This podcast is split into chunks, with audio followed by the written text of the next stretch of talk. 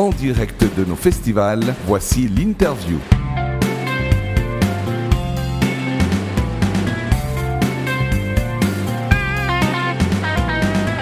Bienvenue sur Redline Radio en direct du Caribana Festival où nous avons le grand plaisir, Tess, salut Ah oui, Tess, bonsoir d'accueillir un groupe qui va se produire dans un moment sur la scène du Caribana Festival. C'est le groupe Agar Agar. Salut. Agar Agar. Enchanté. Bienvenue sur Redline Radio Merci. et bienvenue en Suisse aussi. Je ne sais pas Oui. si vous avez l'habitude de venir régulièrement On est venu quand même pas, Ouais, pas mal est, de fois. on est venu quand Ouais. même un bon Et à chaque 4-5 fois, on fois. aime beaucoup. C'est chouette. Ouais, chaque fois c'est un, un bel accueil que vous Ouais, avez. grave. Toujours. Carrément. Chouette. Le public suisse, c'est un bon public Le public suisse est un bon ouais, public. ouais. Des chouettes gens en général. Ah bah top, ça fait plaisir à entendre. Alors, qui est Agar Agar? Est-ce que vous pouvez vous présenter, vous dire en quelques mots qui vous êtes? Euh, bah, on est, euh, on est deux, euh, deux enfants, euh, deux, deux sortes d'enfants chiens euh, qui se sont rencontrés aux Beaux-Arts de Cergy il y a, je dirais 5 ans maintenant peut-être, Un truc- 5-6 ans? Ouais. Et euh, on s'est rencontrés euh, à l'école, on a monté ce projet un peu sur le tas sans vraiment se poser trop de questions. Et puis c'est devenu notre métier. Et puis euh, aujourd'hui, bah voilà, c'est notre projet, euh, c'est notre projet musical. Magnifique. Comment donc, le groupe s'écrit comme ça, mais vous avez été repéré par un, un label, non? C'est juste? Ouais, on a été repéré par un label euh, parce qu'on avait un ami en commun et euh, ils sont venus nous voir plusieurs fois jouer euh, au Beaux Arts. Et, euh, et puis voilà, puis euh, en- ensuite ils nous ont trouvé des dates un peu sur le tas. Et nous, on a- à, à cette époque-là, on n'avait pas encore de nom, donc c'était euh, rigolo, quoi. C'était vraiment à l'arrache. euh, on improvisait, en fait. On faisait euh, des morceaux de 10 minutes. euh, on, on faisait, je crois qu'on faisait des lives de 25 minutes avec euh, trois trois morceaux de 10 morceaux. minutes. Magnifique, ouais, se laisser porter par le Ouais, son. bah, en fait, le truc, c'est que ce projet, il est vraiment né en live et euh, c'est aussi pour ça qu'on a, qu'on a tourné énormément, en fait, euh, direct, sans même, bah, du coup, avoir de, de, de réel patronyme, quoi. Mhm. Et d'ailleurs, pourquoi Agar Agar? Ah, ça, c'est Armand qui peut Ouais.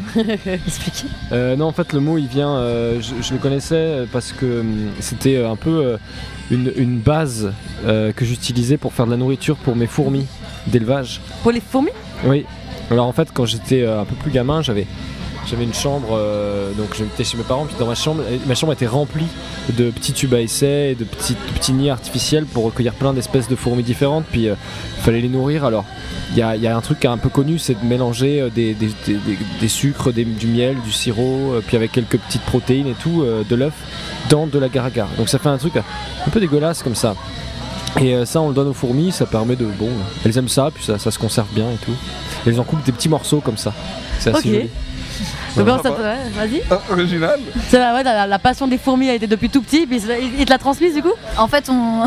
c'est beaucoup plus euh, trivial. C'est juste qu'on cherchait un nom et il m'a Ouais. proposé ce nom-là et, j'ai trouvé que ça sonnait très bien. Mais je, je connais pas du tout le. Après, ce qui était chouette aussi, c'est qu'on a regardé, c'est aller au-delà de ce truc de fourmis, mais on s'en foutait un peu. C'était juste qu'on a regardé ce que ça évoquait, des images pour voir ce que c'était Ça nous a plu, on aimait bien le Mhm. fait que ce soit une matière aussi. Ouais, voilà, et euh, une matière mouvante en fait, qui puisse se transformer euh, et qui puisse être utilisée un peu dans, dans- plein de médiums différents, dans la cuisine, euh, dans, dans plein de choses. Et puis ça a un son particulier, euh, un peu rauque comme ça. euh, ça se dit un peu avec la gorge. Oui.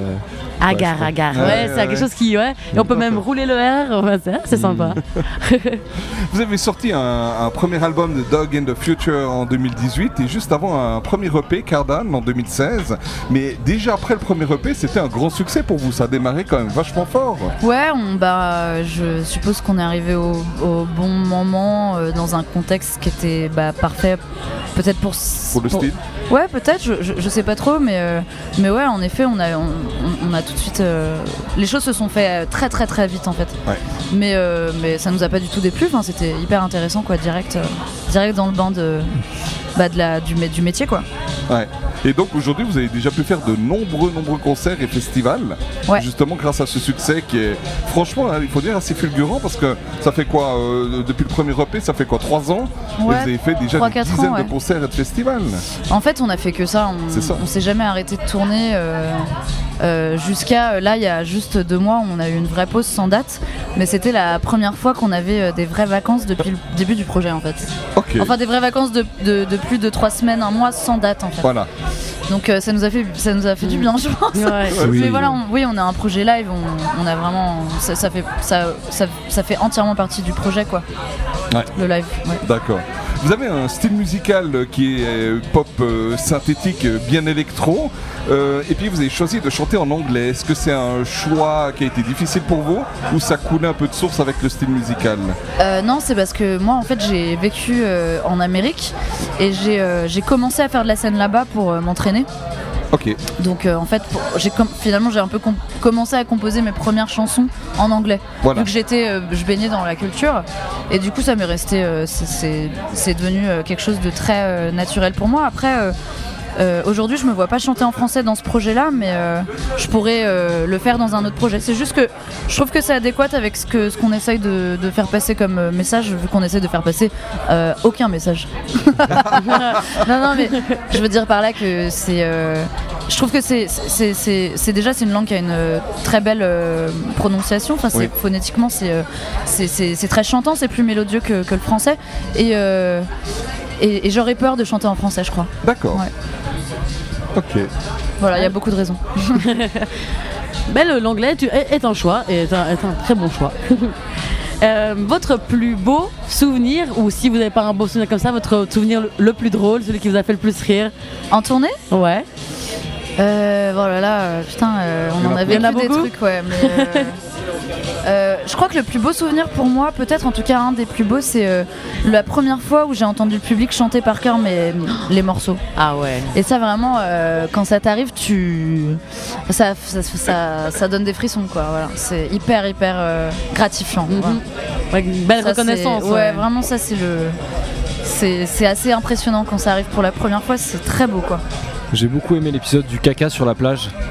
Ah oui, le caca un- sur la plage, Un ouais. épisode assez particulier de descente de, de deux étages d'hôtel avec des, des, des serviettes et des tissus euh, liés entre eux pour, euh, pour faire euh, vraiment l'école buissonnière. Et puis, euh, et puis après, sans, sans raconter les détails de l'histoire, un, magnifique étron posé comme une sculpture euh, de land art sur la plage, De l'art, quoi. Voilà. Tout simplement.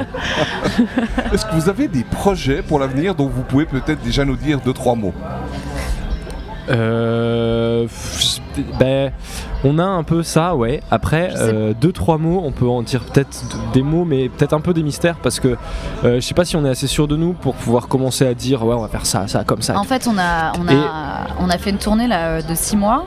On a eu une petite pause euh, là très récemment. En fait, aujourd'hui, ce soir, c'est le, c'est le premier festival qu'on- de l'été qu'on qu'on fait. Oui. Là, ça fait trois mois qu'on n'a pas joué en fait. Ah, d'accord. Donc pour nous, c'est hop, on se remet dans le bain, Ouais. c'est c'est reparti.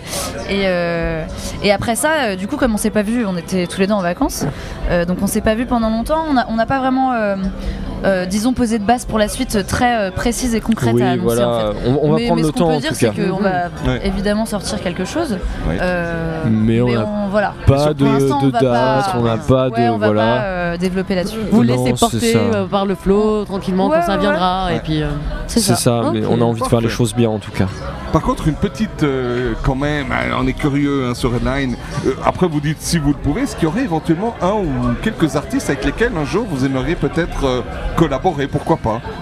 Euh, pour le projet Agar, euh, bah moi j'aimerais beaucoup collaborer avec Ariel Pink, Ariel Pink mais c'est très personnel. Ah, ce serait marrant quand même. Ouais, t'aimerais bien toi aussi. Euh, ouais, je pense, ce serait intéressant. Ok, Sinon, euh, Like, Like a Team, j'aimerais Ouais, beaucoup le like rencontrer team, déjà ouais, Grave. et euh, voir ce que ça peut apporter. Ça pourrait Ouais. être marrant. Magnifique. Super.